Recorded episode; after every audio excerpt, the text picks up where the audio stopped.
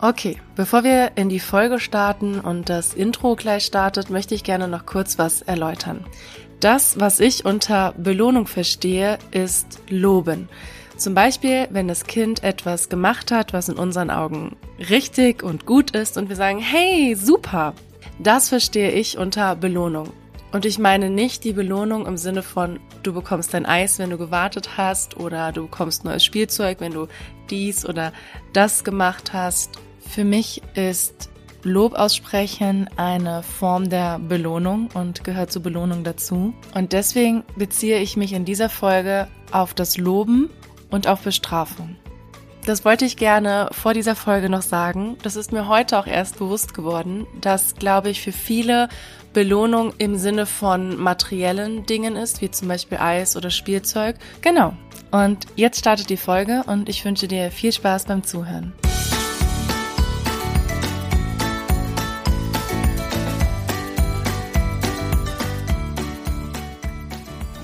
Hallo und ganz herzlich willkommen zu Gemeinsam wachsen.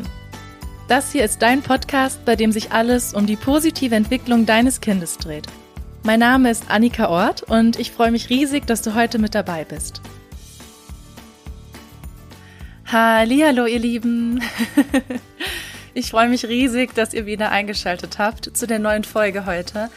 Ich weiß, es ist jetzt eine ganze Weile her, dass ich eine neue Folge hochgeladen habe. Bei mir steht gerade einiges anders geplant und vorbereitet werden muss und will. Und so wie es aussieht, geht es auch noch bis Ende Mai, Juni weiter und dann werde ich wieder regelmäßig Zeit finden, um neue Folgen hochzuladen. Falls ihr trotzdem zwischendurch ein bisschen was mitbekommen möchtet an Input, dann schaut gerne auf Instagram vorbei, gemeinsam wachsen. Ich habe den Account auch verlinkt in der Beschreibung. Da kannst du dann zwischendurch auch schon mal kleinere, kurze Infos bekommen, wenn du möchtest. Genau. Und heute soll es um das Thema Belohnung und Bestrafung gehen. Ich möchte also mit dir darüber sprechen, was typische Belohnungen, typische Bestrafungen sind, was vielleicht auch Folgen davon sein können, was gerade so kritisiert wird an dem Thema. Und am Ende möchte ich dir fünf Alternativen mit an die Hand geben, die du als Alternative zur Belohnung verwenden kannst. Was ich gerne zu aller allererst sagen möchte, ich habe viel Wissen über das Thema Belohnung und Bestrafung, vor allen Dingen über das Thema Belohnung. Und ich kenne viele Alternativen zur Belohnung.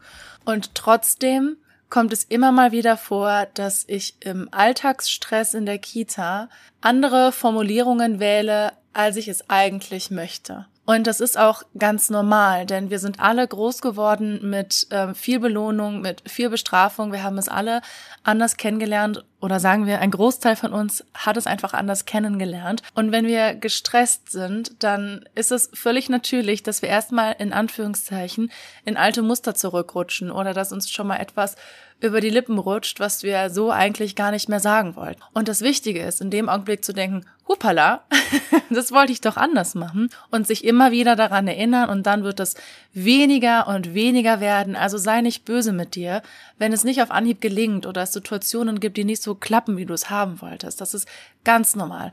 Denk einfach daran, wie du es anders haben wolltest, wie du es anders machen wolltest oder anders sagen wolltest und dann wird sich dein altes Muster in Anführungszeichen mit der Zeit mehr und mehr ausschleichen. Das geht wieder in die Richtung Neuroplastizität. Desto öfter du dich dran erinnerst und desto öfter du dran denkst, andere Formulierungen zu finden, desto besser wird diese Bahn ausgebaut und irgendwann verschwinden die alten Muster mehr und mehr. Ja, Belohnung und Bestrafung. Ich finde, das Thema ploppt in letzter Zeit mehr und mehr auf. Es ist immer wieder Thema, es wird immer wieder kritisiert.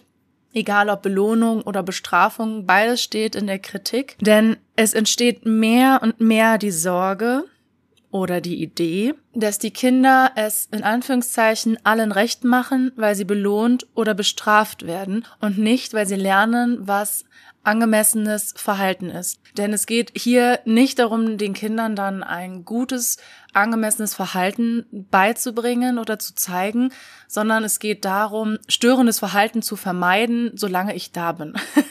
Was anderes passiert eigentlich nicht. Außerdem wird mittlerweile stark kritisiert, dass die Kinder eben genauso geformt werden, wie ich das möchte, genauso geformt werden, wie ich mir das vorstelle, wie sie zu sein haben. Und es besteht mehr und mehr die Sorge, dass Versagensängste bei den Kindern entstehen. Und ja, die Kinder, die mit einer Bestrafung rechnen, sei es körperliche oder verbale Bestrafung, die haben einen hohen Druck und die entwickeln schnell Versagensängste. Was außerdem kritisiert wird, ist, dass den Kindern durch Belohnung und Bestrafung, vor allen Dingen durch Belohnung, signalisiert wird, ich liebe dich nur, wenn du dich richtig verhältst. Und das mag vielleicht auf eine Mutter-Kind- oder Vater-Kind-Beziehung zutreffen, die sehr distanzvoll und kühl ist und das Kind erfährt nur Körperkontakt oder gegenseitige Freude, wenn es was richtig gemacht. Davon möchte ich gerade gar nicht ausgehen, sondern von einer harmonischen, liebevollen Mutter-Kind- und Vater-Kind-Beziehung ausgehen und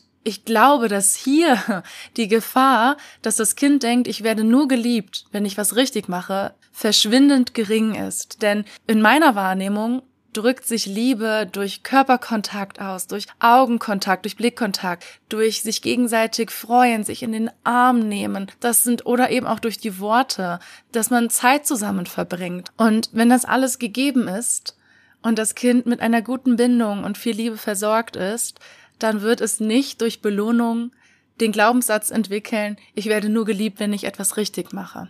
Was aber passiert ist, dass Kinder, die stark belohnt werden, auch ähm, verbal stark bestätigt und verstärkt werden, dass die eine gewisse Abhängigkeit vom Lob und von der Bestätigung entwickeln. Und das zeigt sich zum Beispiel später in der Schule, wenn die Kinder eigenständig arbeiten sollen oder etwas an die Tafel schreiben sollen und sich umdrehen. Ja, hm, was haltet ihr davon? Wie sieht das aus? Wie ist das geworden? Und dann immer auf die Meinung von Mitschülern, von Lehrern, von Eltern angewiesen sind, in der Kita erlebe ich auch immer wieder, dass Kinder anfangen zu malen, etwas auf das Bild malen und wenn es nur ein Strich ist und sich dann nach der Erzieherin, nach dem Erzieher umschauen und fragen, wie gefällt dir das? Wie findest du das? Habe ich das gut gemacht? Sieht das schön aus? Und nach jedem Strich wieder sich Bestätigung holen und Sicherheit einfordern, dass das, was, was sie da machen, auch wirklich gut ist und gut ankommt. Und ich finde es ganz wichtig, dass wir daran ansetzen und möglichst auf Belohnung verzichten, es auf jeden Fall ganz, ganz stark minimieren, so gut wir können, um dazu beizutragen, dass die Kinder nicht von Lob abhängig werden, sondern eben ihre eigenen Ideen wertschätzen können, zufrieden sind mit ihren eigenen Ergebnissen und auch stolz sind auf ihre eigene Ergeb auf ihre eigenen Ergebnisse, ohne dass von außen die Bestätigung kommt, sondern einfach nur von innen heraus aus eigener Kraft. Und auf Bestrafung, gar keine Frage, sollten wir sowieso komplett verzichten. Vielleicht, um das nochmal kurz ein bisschen ähm, klarzustellen. Wir sollten auf Lob verzichten. Passiert es aber doch, dass wir uns ungeschickt ausdrücken und uns ein Lob über die Lippen geht, ist das überhaupt nicht schlimm. Wenn wir das Kind alle paar Wochen, einmal im Monat, ungeschickt loben in Anführungszeichen, passiert da nichts. Keine Sorge. Anders ist das mit der Bestrafung auf die sollten wir, egal ob sie körperlich oder verbal ist, komplett verzichten. Und da ist es auch nicht gut und da sollte es auch nicht passieren, dass es Ausnahmefälle gibt. Auf Bestrafung verzichten wir komplett. Mir ist das einfach nochmal wichtig zu sagen, vor allen Dingen in Bezug auf die Belohnung, weil es in letzter Zeit im pädagogischen Kontext sehr, sehr häufig passiert, dass wir vom einen Extrem in das andere Extrem rutschen. Und so ein bisschen den gesunden Mittel, so ein bisschen den gesunden Mittelweg aus dem Auge verlieren. Es gibt Themen, da ist der gesunde Mittelweg ganz, ganz wunderbar und da müssen wir nicht hundertprozentig perfekt agieren und da müssen wir, sollten wir nicht vom einen Extrem ins andere rutschen. Das heißt, du solltest jetzt keinen Stress haben und dir Druck machen, dass du nie wieder loben darfst. das ist auf keinen Fall das, was ich hier in dieser Folge zum Ausdruck bringen möchte. Ich habe mal in einer Kita eine Situation beobachtet. Ein Kind hatte ein Bild gemalt und ging dann zur, in dem Fall Erzieherin hin und fragte, wie findest du das Bild? Und die Erzieherin sagte, hey toll, das sieht super aus. Und das Kind atmet ein und sagt, ja, das musst du ja auch sagen, du bist Erzieherin. Erzieher finden immer alles toll. Und ich dachte so, interessant, was das Kind für ein Bild über Erzieher und Erzieherinnen beziehungsweise über Erwachsene entwickelt hat. Und das aufgrund von zu häufigem Lob beziehungsweise auch zu gleichgültigem Lob. Das, was ja ganz oft passiert, das Kind rutscht die Rutsche runter und wir sagen, hey toll, super. Oder manchmal passiert es, dass Erwachsene im Gespräch miteinander sind, das Kind kommt und sagt, guck mal hier, ja, ja, ganz toll.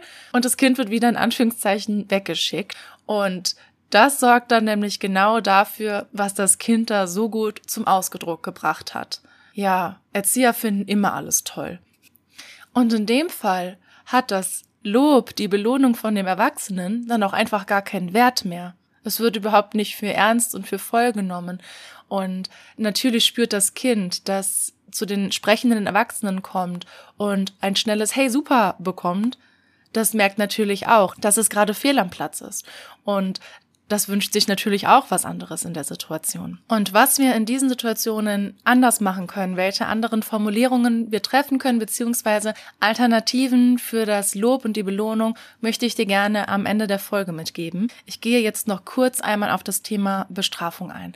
Und eigentlich reiße ich das Thema hier auch nur kurz an, weil das fast schon nochmal ein ganz eigenes Thema für eine Podcast-Folge ist. Die große Frage ist ja auch, was ist Bestrafung?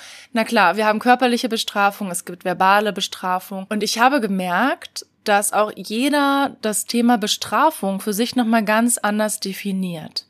Ich finde zum Beispiel ganz klassische Beispiele für eine verbale Bestrafung. Ich gehe jetzt hier nur vom Verbalen aus. Auf das Körperliche möchte und werde ich hier gar nicht eingehen, auch in anderen Folgen nicht, weil das einfach nochmal ein ganz, ganz anderes Thema ist. Ein Beispiel ist zum Beispiel, wenn du nicht auf isst, bekommst du keinen Nachtisch. Oder aber auch, du musst probieren, bevor du Nachtisch bekommst. Und hier wird natürlich erstens wird es verbalisiert und der Nachtisch ist hier das Mittel zum Zweck. Er wird als Belohnung eingesetzt, wenn das Kind probiert hat oder aufgegessen hat, aber auch als Bestrafung eingesetzt, wenn es das eben nicht gemacht hat. Und das Thema Essen ist absolut nochmal eine eigene Folge wert. Da möchte ich hier auch nicht groß drauf eingehen, denn die große Frage ist ja überhaupt, warum muss das Kind aufessen? Es ist so, so toll, dass jedes Kind, wirklich jedes Kind, von Geburt an diesen wunderbaren Instinkt hat, zu spüren, wann es satt ist. Und wir Erwachsenen trainieren das den Kindern einfach gnadenlos ab. Und dann sitzen wir später da, haben Gewichtsprobleme, weil wir überhaupt nicht mehr wissen, wann wir satt sind und wann nicht. Und die Kinder einfach irgendwann auch so große Schwierigkeiten haben, das einzuschätzen. Und genau.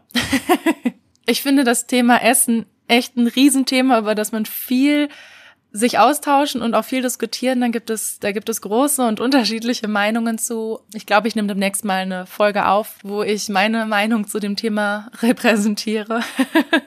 Was auch noch typische Formulierungen sind für Bestrafung. Wenn du deine Schuhe nicht anziehst, darfst du heute Abend kein Fernseh gucken. Wenn du dein Zimmer nicht aufräumst, bekommst du kein Eis. Das ist auch wieder ein Beispiel mit ähm, im Bereich Ernährung. Aber kommen wir nochmal auf das Beispiel zurück. Wenn du deine Schuhe nicht anziehst, darfst du heute Abend kein Fernsehen. Das, was du dich in diesen Situationen immer fragen solltest, ist, was ist die natürliche Konsequenz davon, wenn das Kind das jetzt nicht umsetzt? Zum Beispiel, ihr wollt auf den Spielplatz gehen, dein Kind zieht die Schuhe nicht an, dann ist entweder die logische Konsequenz, dass es barfuß geht, und wenn es aber kalt ist und regnet, dann ist die logische Konsequenz, dann können wir gerade leider nicht losgehen. Ich möchte nicht, dass du krank wirst. Und dann geht man im allergrößten Notfall heute nicht auf den Spielplatz. Und wenn das Kind sein Zimmer nicht aufräumt, ist erst einmal die Frage, wieso ist das so wichtig? es gibt mit Sicherheit viele Räume im Haus, wo wir entscheiden können, wie es dort aussehen soll und in denen wir den Kindern vermitteln, Aufräumen ist auch wichtig, damit sich alle wohlfühlen. Jeder räumt seine Sachen wieder weg. Und gleichzeitig hat jeder seinen eigenen Raum oder oft gehen wir davon aus, das Kind hat seinen eigenen Raum oder seinen eigenen Bereich. Und dann kannst du dein Kind vielleicht auch einfach einmal fragen, fühlst du dich wohl hier, so wie es aussieht? Und wenn dein Kind sagt ja, dann ist alles in Ordnung. Dann muss man vielleicht manchmal gedanklich eine Zitrone zerbeißen. Das Gefühl kenne ich gut, es gerne ordentlich und schön zu haben und es geht einfach nicht immer. Und lass deinem Kind ruhig den Freiraum in seinem Zimmer zu entscheiden, wie es dort aussieht. Wenn du merkst, es wird ekelig, also die Wäsche stapelt sich, es ist unfassbar viel Staub auf dem Regal oder an den Ecken, also ich glaube, du weißt, was ich meine, dann ist das nochmal was ganz anderes. Aber wenn es nur in Anführungszeichen um das Aufräumen geht und dein Kind gut ins Spiel findet in seinem Zimmer und du wirklich den Eindruck hast, es fühlt sich wohl dort, dann ist das völlig in Ordnung dann kann dein Kind da die Maßstäbe setzen. Genauso auch ein kleiner Schwanker in den schulischen Bereich. Wenn dein Kind nach Hause kommt und hat in Anführungszeichen eine schlechte Note geschrieben. Es gibt so viele Möglichkeiten der verbalen Bestrafung in diesem Augenblick. Es löst oft so viel Wut aus und Verzweiflung und Angst. Und die Frage ist doch erstmal, was ist überhaupt eine schlechte Note? Glaub mir, das ist für jeden komplett anders. Also frag dein Kind, bist du zufrieden? Und wenn dein Kind sagt, ja, bin ich, dann ist das in Ordnung. Glaub mir, wenn dein Kind mit einer, sagen wir, fünf nach Hause kommt und du dein Kind fragst, bist du zufrieden, dann ist die Chance sehr gering, dass dein Kind sagt, ja, auf jeden Fall. Wenn ihr eine gute Beziehung habt und dein Kind weiß, dass es dir vertrauen kann, wird es dir sagen, nein, bin ich nicht. Beim nächsten Mal übe ich mehr. Ich habe zum Beispiel letztens von einer Person gehört, die sagte, wenn Kinder am Tisch sitzen bleiben müssen, während die anderen noch essen, ist das in ihren Augen Bestrafung. Und das ist zum Beispiel aus meiner Sicht nicht im geringsten Bestrafung. Denn das heißt ja, dass es ganz, ganz grauenvoll ist, an diesem Tisch zu sitzen und alle, die da sitzen, langweilig und unangenehm sind. Aber eigentlich ist, sollte es doch was wirklich Schönes sein. Gemeinsam Zeit verbringen, sich austauschen, sich zuhören, etwas vom Tag erzählen, das Essen genießen, in Ruhe genießen. Und ja, wir reden hier jetzt nicht von einem zweijährigen Kind, das meine ich nicht. Ein zweijähriges Kind sollte und kann auch überhaupt nicht bis zum Ende am Tisch sitzen bleiben. Gehen wir mal von einem Kind aus, das etwas älter ist, fünf, sechs Jahre und aufwärts. Und wenn das Kind fertig ist mit Essen, ist es doch auch völlig in Ordnung, wenn es wenigstens noch fünf bis zehn Minuten mit am Tisch bleibt. Ich finde, das hat auch einfach was damit zu tun, den eigenen Wert und das Gesellschaftliche zu vermitteln. Also, anstatt Bestrafungen auszusprechen, solltest du dir im ersten Schritt nochmal überlegen, ist es wirklich notwendig jetzt in dem Augenblick? Also mit dem Beispiel, muss wirklich das Zimmer aufgeräumt werden? Muss wirklich aufgegessen werden oder ähm, irgendwas probiert werden, um Nachtisch zu bekommen? Das lässt sich ja auf ganz, ganz viele andere Beispiele beziehen. Und im zweiten Schritt, anstatt eine Bestrafung auszusprechen, überleg dir, was ist die Konsequenz davon? Wenn dein Kind jetzt zum Beispiel nicht aufräumt oder nicht die Schuhe anzieht oder nicht pünktlich ist, dann verpasst ihr vielleicht den Bus etc. Und genau darum geht es ja dann auch, dem Kind die natürlichen Konsequenzen zu vermitteln. Häufig werden auch in Bezug auf Konflikte, also wenn die Kinder sich beißen, schlagen oder sich gegenseitig Spielzeug wegnehmen, sehr, sehr starke Konsequenzen beziehungsweise Bestrafungen ausgesprochen was dem Kind leider überhaupt nicht weiterhilft in dem Augenblick. Und es entsteht dann oft so ein Teufelskreislauf. Gehen wir von einem jungen Kind aus, das beißt. Ich rede jetzt hier nicht von einem Kind, das sieben, acht Jahre alt ist. Das ist nochmal was anderes. Und das Kind beißt, weil es mit dem anderen Kind in Kontakt kommen möchte und einfach nicht weiß, wie das geht oder auch gar nicht die sprachlichen Fertigkeiten entwickelt hat, um mit dem Kind in Kontakt zu kommen. Und wenn wir jetzt hingehen und das Kind aus der Situation holen und eine Bestrafung aussprechen, das Kind darf dann vielleicht da nicht mehr mitspielen, dann lernt das Kind leider überhaupt keine Alternative und wird in der nächsten Situation wieder beißen zur Kontaktaufnahme. Und das, was die Kinder dann brauchen, wenn sie schlagen oder hauen in den Augenblicken oder auch dem anderen Kind das Spielzeug abnehmen, sind vor allen Dingen auch Erklärungen. Das Kind braucht dann vor allen Dingen auch Worte, um gut mit den anderen Kindern ins Kontakt, in den Kontakt treten zu können. Und es ist ganz wichtig, dass das Kind zum Beispiel in der Lage ist, sein eigenes Verhalten und seine eigenen Ideen zu benennen. Denn das ist die Grundvoraussetzung dafür, dass die anderen Kinder mit ihm ins Spiel finden können. Und das sind die Fertigkeiten, die dem Kind dann mit auf den Weg gegeben werden sollten. Oder auch Du kannst dir immer Hilfe bei einem Erwachsenen holen in solchen Augenblicken, damit das Kind Alternativen hat, um gut mit den anderen in Kontakt zu treten und auch weiß, dass es immer Unterstützung bekommt und nicht hauen, beißen oder schlagen muss. Okidoki. Kommen wir zu den Alternativen für Belohnungen. Wir haben ja ganz oft die kurzen, knackigen Belohnungen. Hey, super! Ja, das sieht toll aus. Schön gemacht. Und darauf wollen wir und sollten wir auf jeden Fall verzichten. Und ich habe fünf Ideen und Alternativen mitgebracht, die du verwenden kannst, um auf Lob und Belohnung zu verzichten. Erstens, Freude teilen.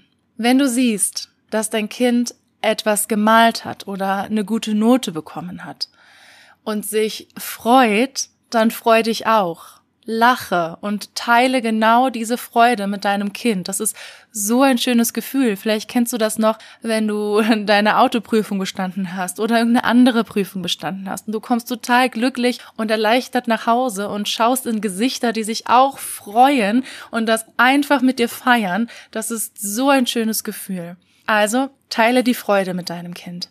Zweitens, auf Bilder bezogen oder auch auf Gebautes bezogen, kannst du auch benennen, welche Farben das Kind benutzt hat. Wenn dein Kind zum Beispiel ein Bild gemalt hat und zu dir kommt und sagt, guck mal, dann sag nicht, oh ja, schön, sondern dann kannst du sagen, hey, du hast mit dem roten Stift gemalt, hier hast du einen Kreis gemalt. Versuch nicht zu benennen, hey, das ist ein Hund oder das ist ein Haus, weil das können wir ja nie genau wissen. Also benennst du im Idealfall die Farben, die dein Kind benutzt hat und wartest einen kleinen Augenblick.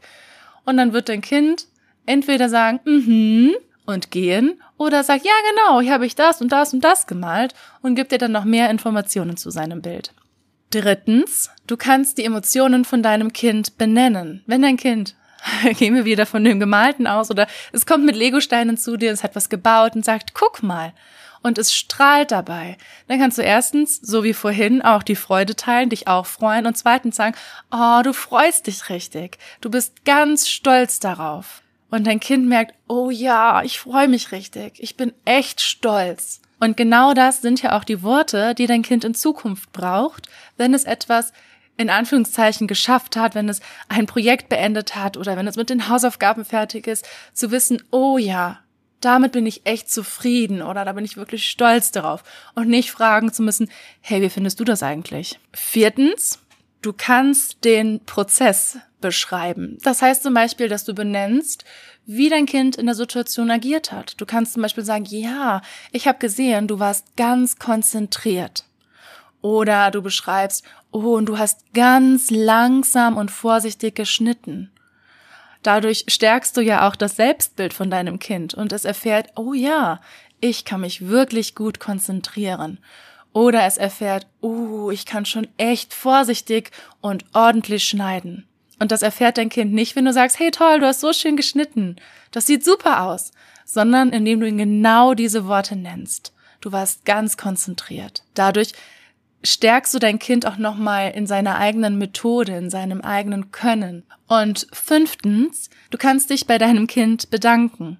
Anstatt zum Beispiel zu sagen, hey, du hast ganz toll die Spülmaschine ausgeräumt, sag doch, Dankeschön, dass du mir geholfen hast. Und dadurch erfährt dein Kind dann, wie schön es auch ist, sich gegenseitig zu unterstützen und sich gegenseitig zu helfen, ohne Belohnung und Bestrafung, sondern durch ein wirklich ernst gemeintes Dankeschön. Okay, meine Lieben, wir nähern uns dem Ende dieser Folge. Ich danke dir vom ganzen Herzen, dass du bis zum Ende dabei geblieben bist. Ich bin mir noch nicht ganz sicher, zu welchem Thema ich die nächste Folge hochladen werde. In meinem Skript steht drin, dass die nächste Folge zum Thema Bewältigungsoptimismus und wie du dein Kind in seiner Eigenständigkeit stärken kannst sein wird. Vielleicht mache ich aber auch einen spontanen Einschub zum Thema Ernährung und ähm, Verhalten beim Mittagessen etc. Und wenn du noch Ideen oder Wünsche hast, dann schreib mir super, super gerne auf Instagram. Du kannst mir auch eine E-Mail schreiben. Beides ist unten in den Show Notes verlinkt und ähm, markiert. Ich merke auch gerade, dass meine Stimme sich verabschiedet.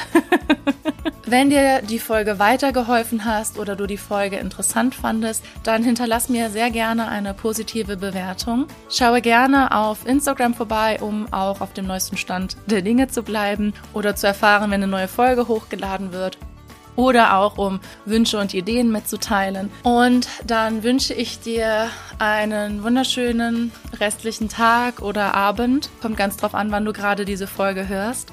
Hab eine schöne Zeit, pass immer gut auf dich auf und dann hören wir uns beim nächsten Mal. Bis dann, deine Annika.